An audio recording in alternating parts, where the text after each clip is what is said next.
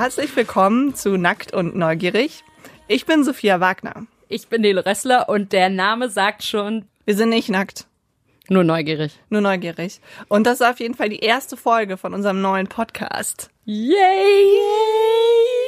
Und äh, in diesem Podcast versuchen Nele und ich Antworten auf Fragen zu finden, die uns als rund um die 30-Jährige, die am Anfang unserer Karriere sind, so öfter mal beschäftigen. Also nicht nur im Beruf, sondern auch im Leben. Also keine Ahnung, Gesundheit, aber auch ähm, wie komme ich selbstbewusst rüber, Sex.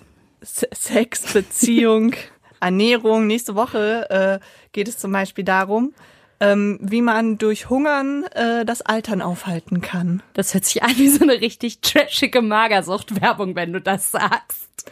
Ja, naja, aber das ist es ja eigentlich. Naja, also eigentlich geht's nächste Woche um wenig Essen und einen Nobelpreis, der dafür verliehen wurde. Ja, genau. Und also ein paar Mäuse mussten dafür ganz schön fett lassen. Ja, das stimmt. Ja, Ein paar süße Mäuse. ein paar süße Mäuse. genau, aber darüber reden wir nächstes Mal. Äh, dieses Mal geht's aber auch ums Alter. Und zwar ums Alter fürs Kinderkriegen. Und das ist echt ein Hardcore-Thema. Auf jeden Fall, aber wir sind noch mal extra hardcore. Äh, bei uns geht's nämlich um einen bestimmten Aspekt und zwar um Social Freezing. Nele, du kanntest den Begriff ja nicht. Was dachtest du denn, als ich dir das erste Mal davon erzählt habe? Ich dachte eigentlich, äh, dass Social Freezing heißt, dass unsere Gesellschaft immer kälter wird. Also Social für sozial und Freezing für immer kälter. Du hast dann ja gesagt, dass es eben die Kryokonservierung von Eizellen ist, wenn Leute das nicht machen aus medizinischen Gründen. Und davon hatte ich dann schon mal gehört. Genau, Social Freezing, das ist sozusagen der Kampfbegriff und ähm, der, der in den Medien gerne verwendet wird. Und das äh, steht dann für die Entscheidung, wenn man ähm, sich in jungen oder sagen wir mal jüngeren, weil so jung sind die meisten Frauen gar nicht, die das machen. Das äh, hören wir dann später noch. Also man entscheidet sich auf jeden Fall in jungen Jahren dafür, äh, sich die Eizellen entnehmen zu lassen, die einzufrieren und ähm, dadurch halt quasi die Fruchtbarkeitsreserve zu äh, erhalten oder eine Fruchtbarkeitsreserve zu haben, falls man später ähm, zum Beispiel mit 40 oder so äh, gerne Kinder haben möchte und das halt jetzt in diesen jungen Jahren noch nicht so richtig hinkriegt, weshalb auch immer. also als wir jetzt recherchiert haben, da haben wir so einen Artikel von der Zeit, also der Zeitung Zeit gesehen und äh, die hatten getitelt den Kinderwunsch auf Eis legen und das fand ich ziemlich passend. Ja, finde ich auch. Ähm, ich kannte den Begriff Social Freezing übrigens schon, äh, weil eine Freundin von mir tatsächlich mal darüber nachgedacht hat, äh, ihre Eizellen einfrieren zu lassen. Und davor kannte ich den Begriff nämlich auch nicht. Krass, also du kennst jemanden, der das wirklich überlegt hat. Genau, ich, ähm, ich weiß gar nicht mehr, das war schon vor ein paar Jahren. Ähm, sie ist halt auch Wissenschaftlerin, also wir haben zusammen studiert, ich habe Bio studiert und sie ist auf jeden Fall gut durchgestartet und ähm, jetzt immer noch an der Uni und macht gerade ihren Doktor. Und naja, wenn man sich mal anguckt, wie so die Perspektiven sind, du ziehst alle paar Jahre um, du musst echt hart arbeiten, nebenher ein Kind zu haben, ist in vielen Bereichen halt doch recht schwierig. Und man sieht ja auch dieses, also diesen Bias, ähm, der auch wissenschaftlich schon gezeigt wurde, dass Männer lieber angestellt werden als Frauen, selbst bei gleichem Lebenslauf, was halt auch damit zu tun hat, sicher, dass Frauen öfters mal ausfallen, wenn sie Kinder kriegen, egal weshalb auch immer. Und an alle Studentinnen, die das jetzt hören und die denken, nein, das ist überhaupt nicht so, ihr werdet's noch sehen. Hoffentlich werdet ihr es nicht sehen. Wenn ihr eure Universitätslaufbahn fortsetzt, ja, dann hat sich das alles schon geändert. Aber meine Freundin auf jeden Fall, ich weiß noch, wir saßen im Bett von meinem Bruder, weil ich da nämlich gerade bei meinem Bruder gewohnt habe und äh, haben Wodka getrunken, das ist unser Standardgetränk. Und, und äh, wir sind auf das Thema Kinder gekommen, weil mein Ex-Freund sich da relativ vor kurzem erst von mir getrennt hatte. Der war auf jeden Fall auf einmal so und er muss jetzt auf jeden Fall jung Vater werden und jetzt unbedingt sofort Kinder kriegen. Und ich war so, what? Aber ich meine, er war 28. Männer 28 ist ja jetzt eigentlich kein Problem. Warum ist das bei uns Frauen dann ein Problem? Mit der Fruchtbarkeit? Ja, im Alter. Es gibt ja diese ganzen unterschiedlichen Kurven, so, ne? Die zeigen, dass ähm, die Fruchtbarkeit von Frauen abnimmt. Und zwar ist sie von 20 bis 30 relativ stabil. Und dann ab 30 nimmt sie leicht ab und ab 35 geht sie dann aber schon ziemlich krass runter. Also eigentlich wird's ab 30 immer schwieriger und ab 35 ist einfach doof zum Kinderkriegen. Genau, es wird immer schwieriger, schwanger zu werden. Und die Tatsache ist aber, und das hat meine Freundin mir auch erzählt, die ist ja auch Wissenschaftlerin und die hat dann natürlich Forschung betrieben, beziehungsweise Forschung nicht, aber sie hat recherchiert. Und die hat mir halt erzählt, und ich habe das auch nachgeprüft, dass ähm, diese Kurven, die werden aber nicht anhand von, ich sag jetzt mal, normalen Frauen, die auf normalem Weg schwanger werden, also einfach halt durch Sex, das ist keine Statistik, die auf diesen Daten aufbaut, sondern ähm, die Grundlage dafür sind halt Frauen, die sowieso ähm, unfruchtbar sind und die eine Fruchtbarkeitsbehandlung brauchen. Aber da, die haben doch sowieso schon eine verminderte Fruchtbarkeit. Genau, und, und da wird dann halt aufgetragen, wie lange es quasi braucht mit diesen Behandlungen, bis die schwanger werden. Und dadurch kommt diese Kurve zustande. Und die ist dann natürlich wahrscheinlich schon relativ negativ, einfach dadurch bedingt, dass die Frauen ja eh unfruchtbar sind. Aber ähm, es ist trotzdem auf jeden Fall so, dass die Fruchtbarkeit äh, von Frauen abnimmt. Und zwar hat das damit zu tun, dass Frauen schon mit all, all ihren Eizellanlagen geboren werden. Das heißt, als du auf die Welt gekommen bist, ja, waren deine Eizellen schon neun Monate alt. Hallo, liebe Eizellen, ihr seid 29, die Uhr tickt, tick, tack. Ja, ja, die sind dann jetzt schon 29. Und ähm, es ist halt so, wenn du geboren wirst, da gibt's unterschiedliche Zahlen. Ich habe mal mit einer Gynäkologin geredet, die hat mir gesagt, wenn man geboren wird, dann hat man ungefähr 500.000 Eizellanlagen. Manche Texte sagen ein bis zwei Millionen. Das heißt, man könnte rein theoretisch ein bis zwei Millionen Kinder bekommen. Nee, das ist nicht so, weil das ist ein ziemliches Ausschussgeschäft. Schon wenn du irgendwie deine erste Periode bekommst, dann hast du ungefähr noch so 300.000. Und, Und wo sind die anderen? die sterben so zelltot über die Zeit. Auch mit jeder Periode, die du hast, jeden Monat verlierst du ungefähr also 1000 Eizellen.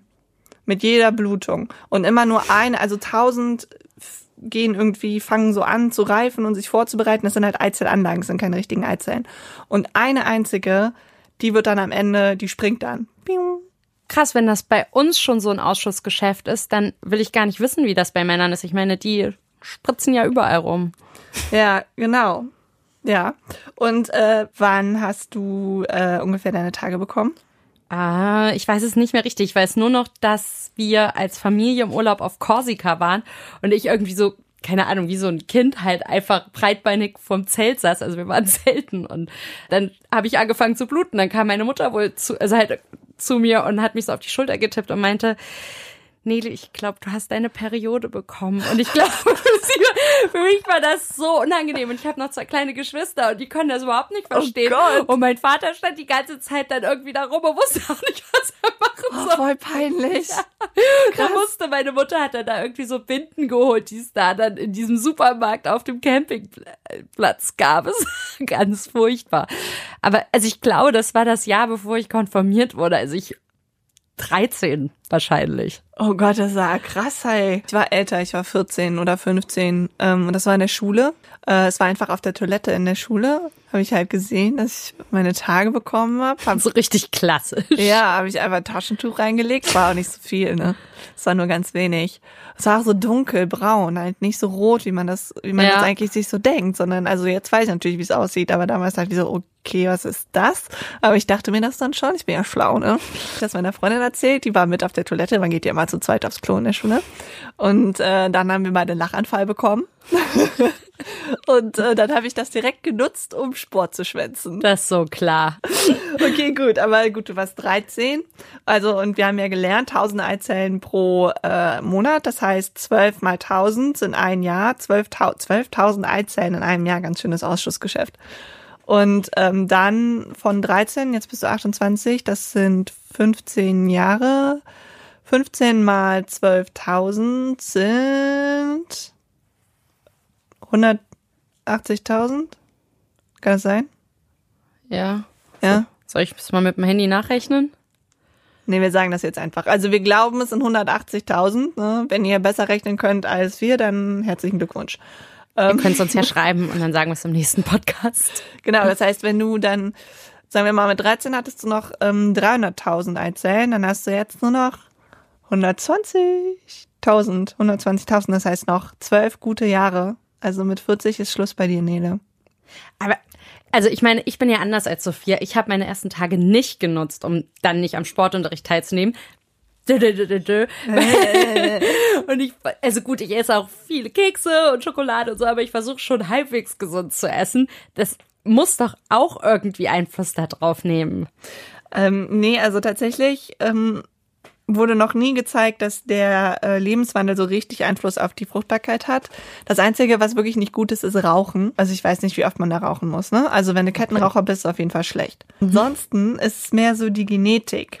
Also tatsächlich ist es so, ähm, wenn deine Mutter, deine Großmutter spät in die Menopause gekommen sind, dann kannst du eigentlich auch damit rechnen. Und wenn die spät Kinder noch gekriegt haben, dann kannst du dir eigentlich, also dann ist die Wahrscheinlichkeit, dass du noch spät Kinder kriegen kannst, eigentlich auch relativ hoch. So. Also, meine Mutter hat mir zum Beispiel neulich erzählt, dass sie mit 40 in die Menopause gekommen ist. Das war eine Fehlinformation.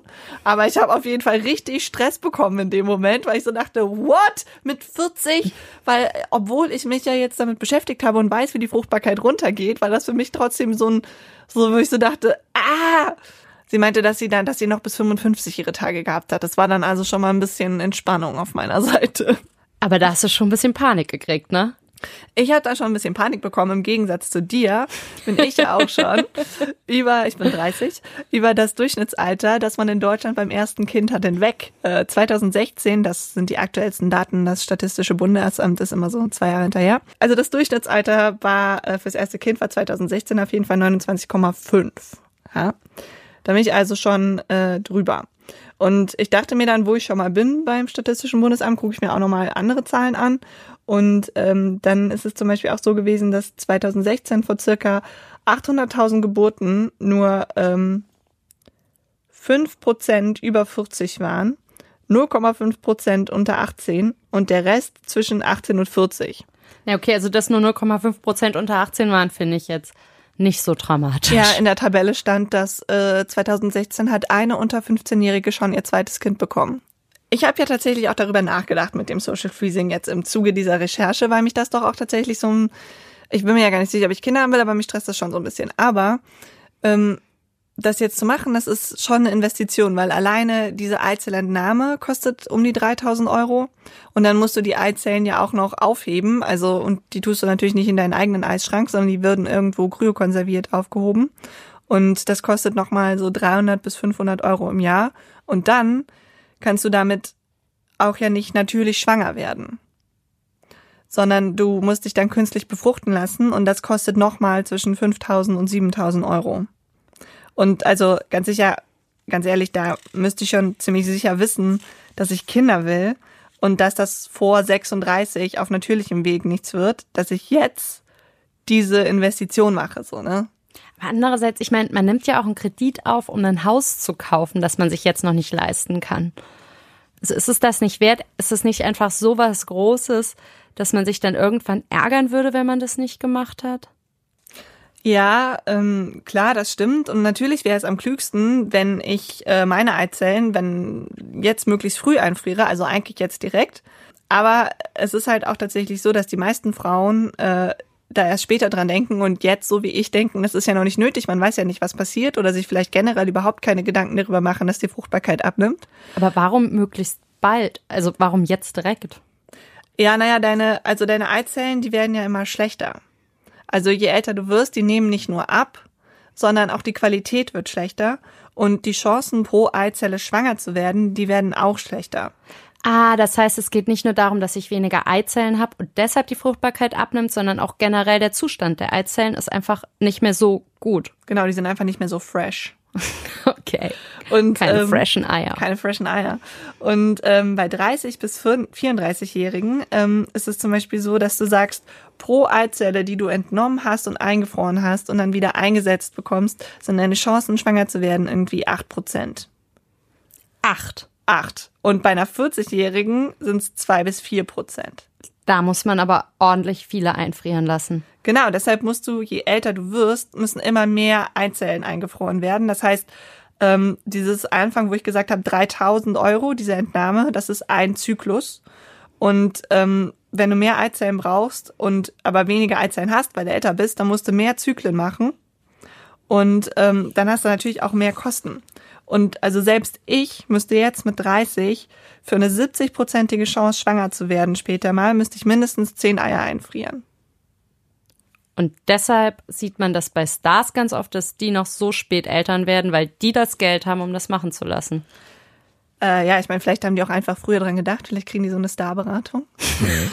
Weil es in der Star-Agentur wird schon gleich gesagt, Amal Clooney, denken Sie da dran? Ah, die, die, war ja, ja, die war ja anders. früher kein Star. Ja. ja, das stimmt. Aber ja, also man sieht das natürlich schon, dass äh, relativ viele, also man mh, relativ viele bekannte Frauen oder die so mehr im Scheinwerferlicht stehen, die kriegen noch eher spät Kinder. Ja? Hm. Also auch ja Julia Roberts, auch, äh, ich weiß gar nicht, wie alt Angelina Jolie ist, aber so richtig jung ist sie auch nicht mehr. Muss auch schon Mitte 40 sein, oder? Und ich meine, die hat natürlich auch viele Kinder adoptiert, aber die hat auch eigene. Ja, die hat auch. Und ähm, auch äh, Cameron Diaz hat jetzt ein Kind gekriegt. Ich wusste nur immer, dass darüber gemutmaßt wurde. Die war auf jeden Fall ja auch nicht mehr ganz jung.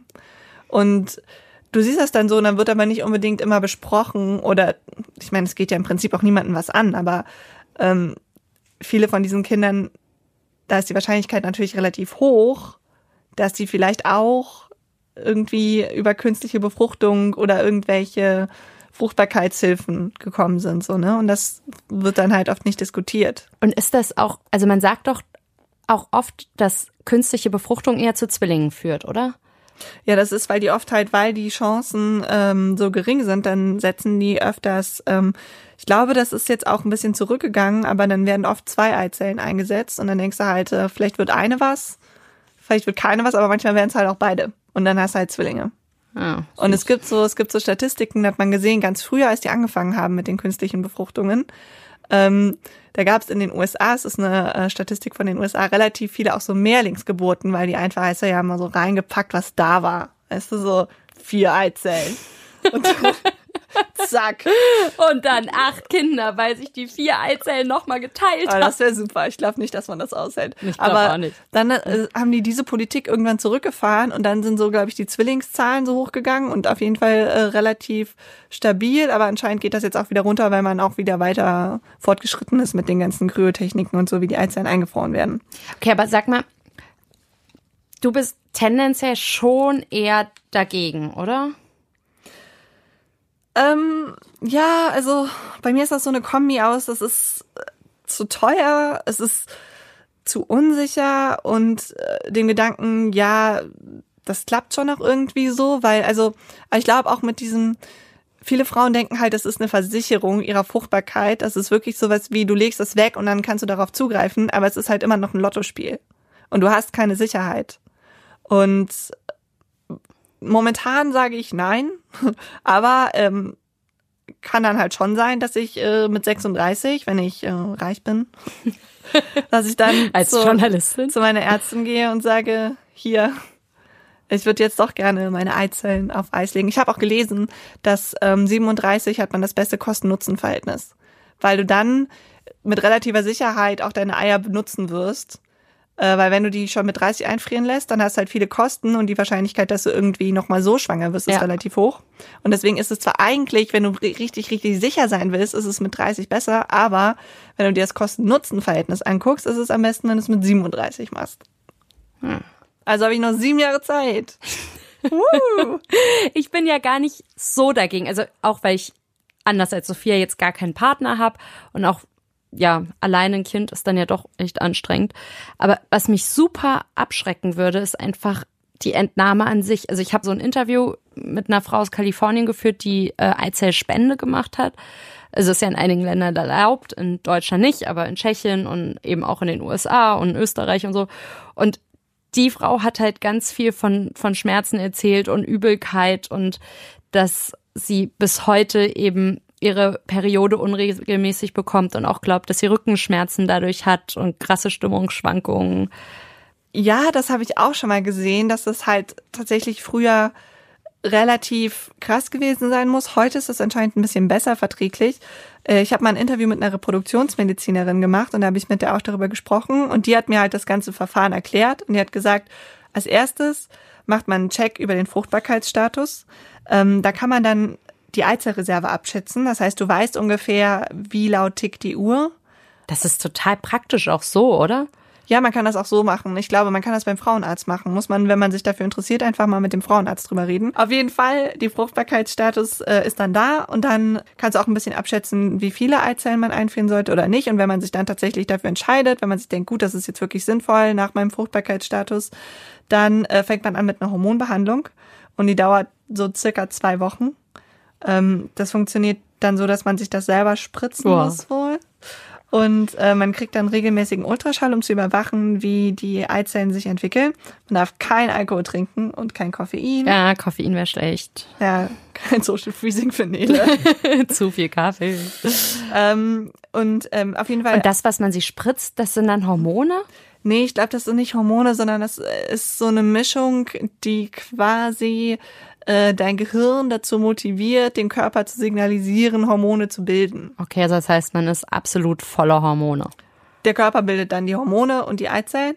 Ähm, das Gute daran ist, obwohl es wirklich nicht so super angenehm sein soll, aber es ist anscheinend auch nicht super unangenehm, ist wahrscheinlich auch immer eine persönliche Sache. Äh, aber auf jeden Fall haben die Behandlungen halt keinen Einfluss auf spätere Schwangerschaften oder Fruchtbarkeit. Und ähm, es gibt auch kein erhöhtes Krebsrisiko. Das ist nachgewiesen.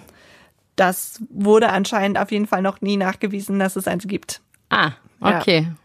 Und das heißt, der Arzt macht das dann mit einem oder die Ärztin und nach zwei Wochen holen die die Eier raus? Aber wie? Äh, genau, das ähm, funktioniert dann auch wieder mit Ultraschall. Da hast du so ein, ich stelle mir das vor, wie so halt dieses Ding, das du auch beim Frauenarzt reinkriegst, diese Ultraschall-Dildo. Ultraschall. Ja, so sieht der doch aus. Ja, Und das dann, stimmt. dann hast du vorne halt so eine Nadel da dran an der Spitze.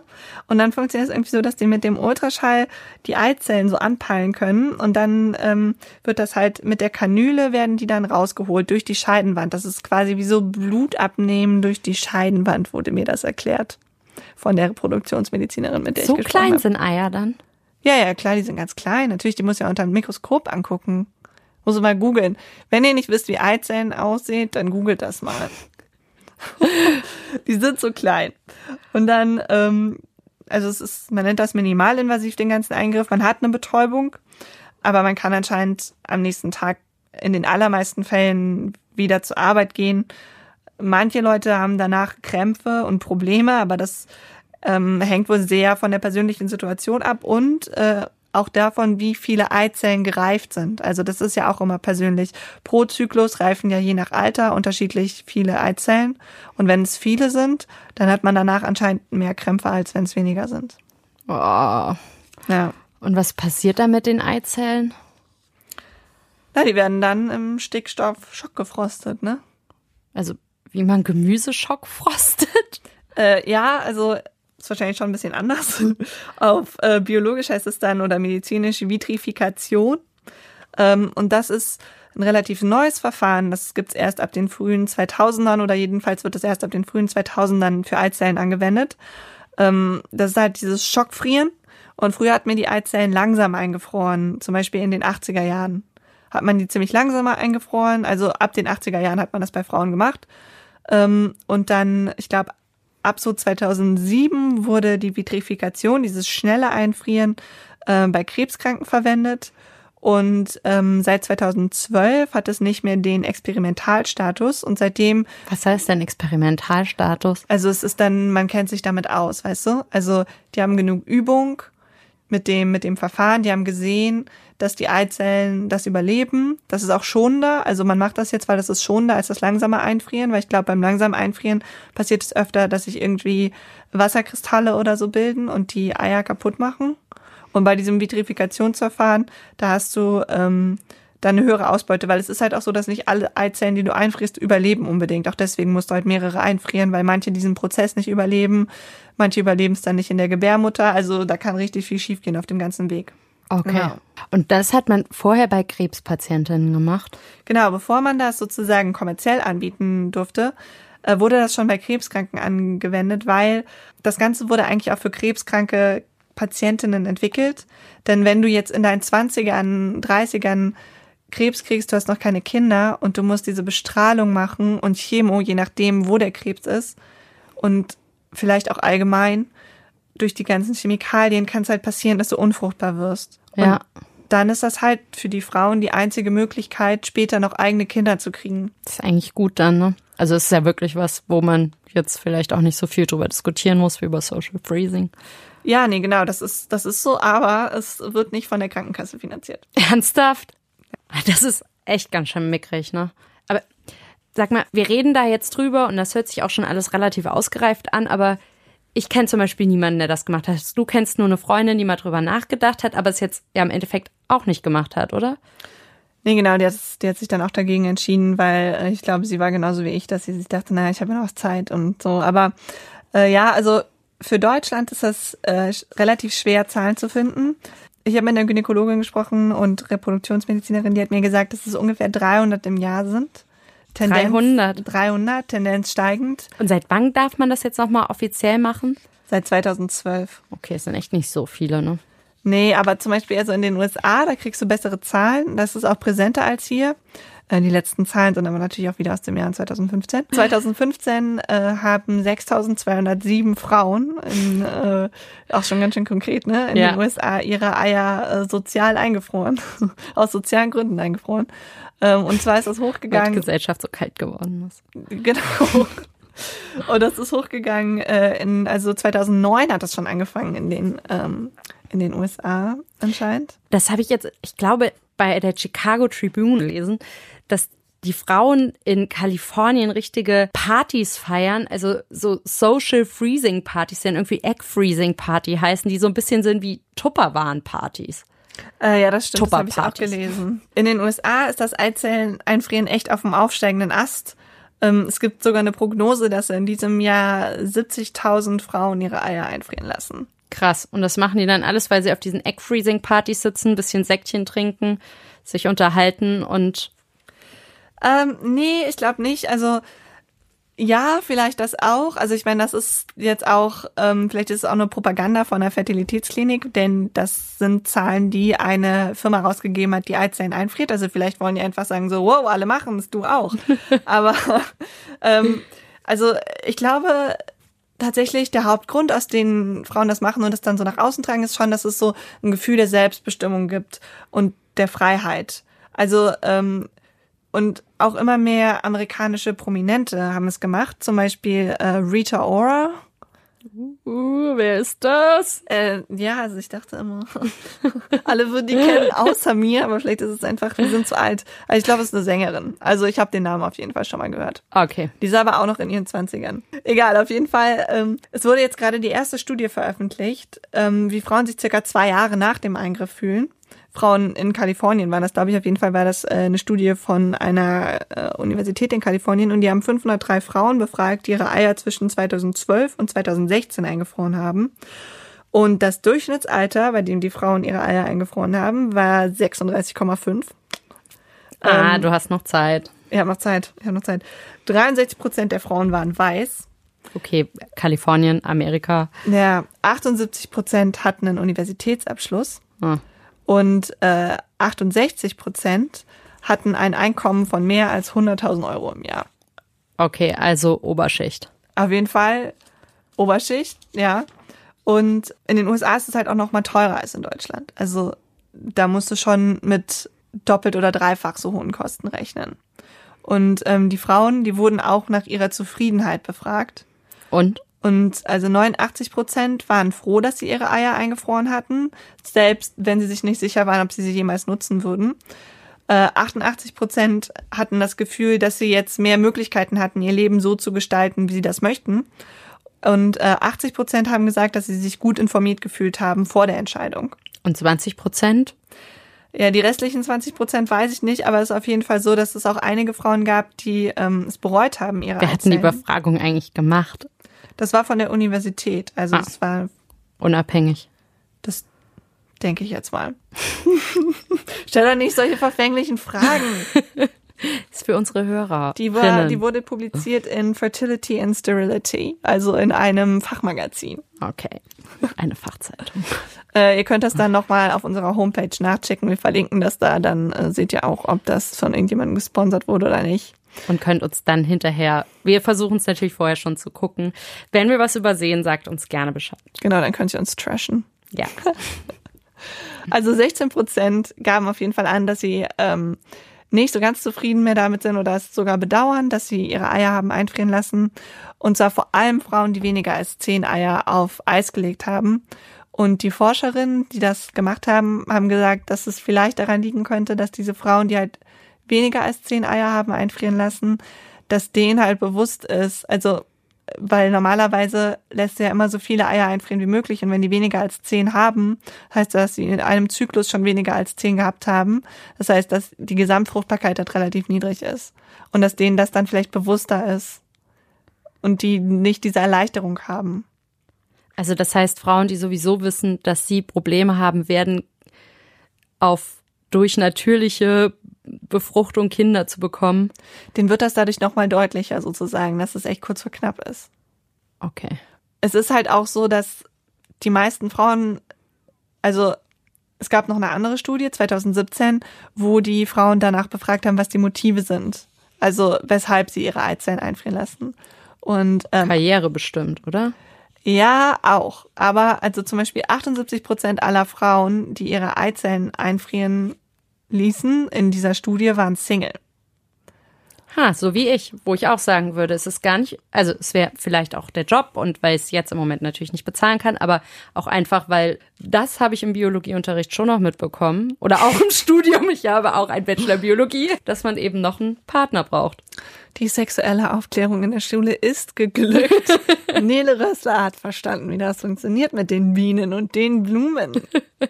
Genau, und äh, 65 Prozent haben aber auch gesagt, dass der Job sie davon abhält, den richtigen Partner zu finden. Hm, okay, wie bei mir. Ich bin die perfekte Eizell-Einfrierfrau. Ja. noch nicht, du musst noch ein bisschen warten, du bist noch zu jung. Also ah, für das konkrete, beste Kosten-Nutzen-Verhältnis hast du ja noch ein paar Jahre. Hast stimmt, du auch noch neun. Zeit, um deinen Partner zu finden. Kannst auch hoffen, ja, ob es jemals passieren wird, wer weiß. Die Hoffnung stirbt zuletzt. Zum Glück gibt's ja Online-Dating.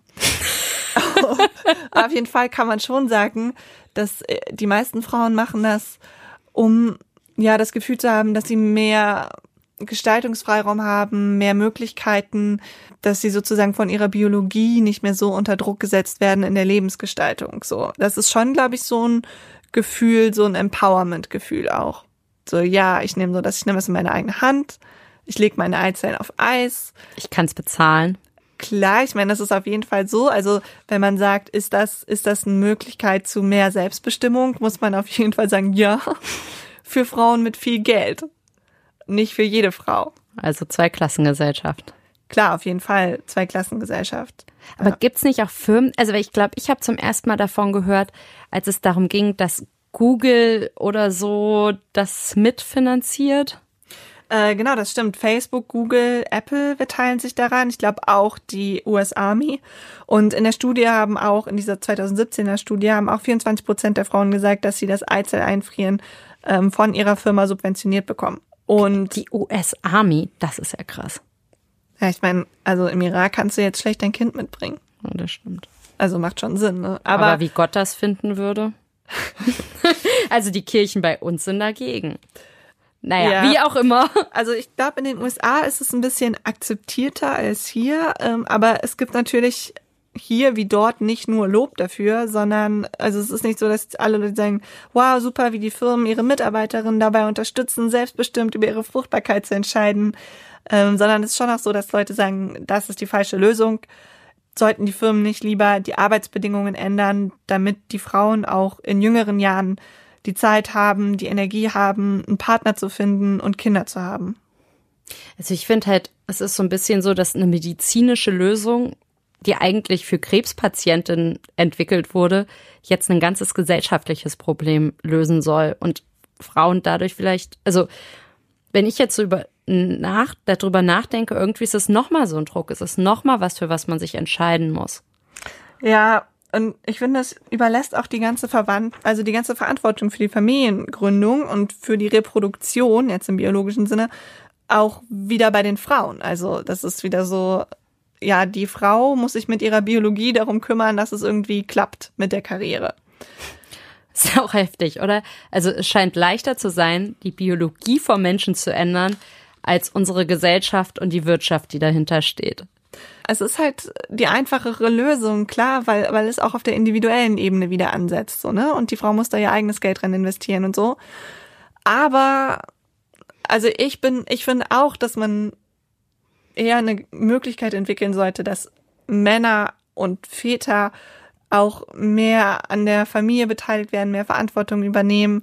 Aber man kann ja das eine tun und das andere nicht lassen. Und so ein gesellschaftlicher Wandel dauert natürlich auch eine Zeit. Und vielleicht ist es für die Phase dann schon schön, wenn deine Firma dich dabei finanziell unterstützt. Aber du brauchst halt eine Firma, die das macht und oder das Geld. Oder das Geld.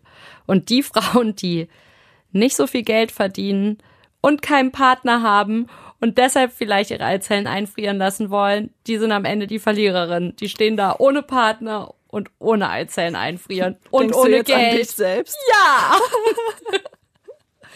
Okay, also Nele findet das ganze System noch nicht so richtig ausgereift.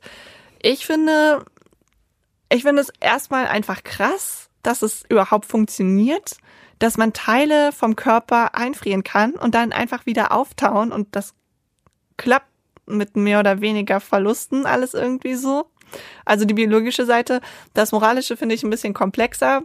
Wie immer, also wie bei vielen Dingen, jede Frau sollte darüber selber entscheiden, meine Meinung. Ob das für sie das Richtige ist oder nicht, dass es sich nicht jede leisten kann, ist natürlich blöd. Also, Richtig. also ja, zwei Klassending. ja.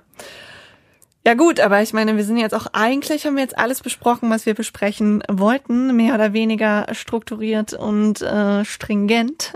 Und wir müssen jetzt auch los, weil wir was essen müssen. Ansonsten können wir unsere 16 Stunden Fastenzeit nicht einhalten. Und da geht's nächste Woche drum.